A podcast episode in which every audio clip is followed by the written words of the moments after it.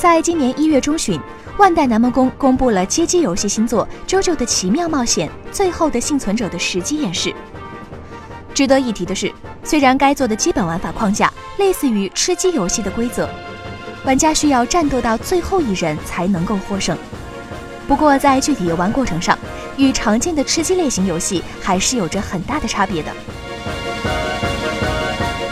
由于是漫改游戏，所以玩家可以自由选择角色，控制历代经典 JoJo 漫画作品里的人物。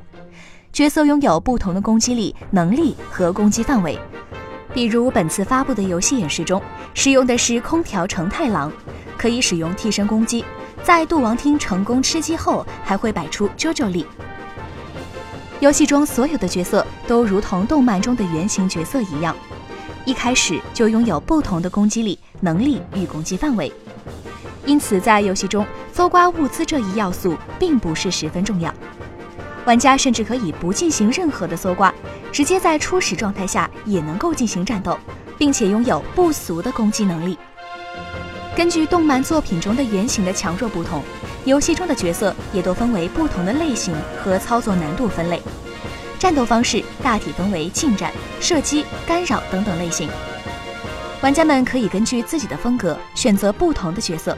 利用角色的特性进行战斗。据悉。《啾啾的奇妙冒险：最后的幸存者》预计于二零一九年夏季上线，仅推出街机版。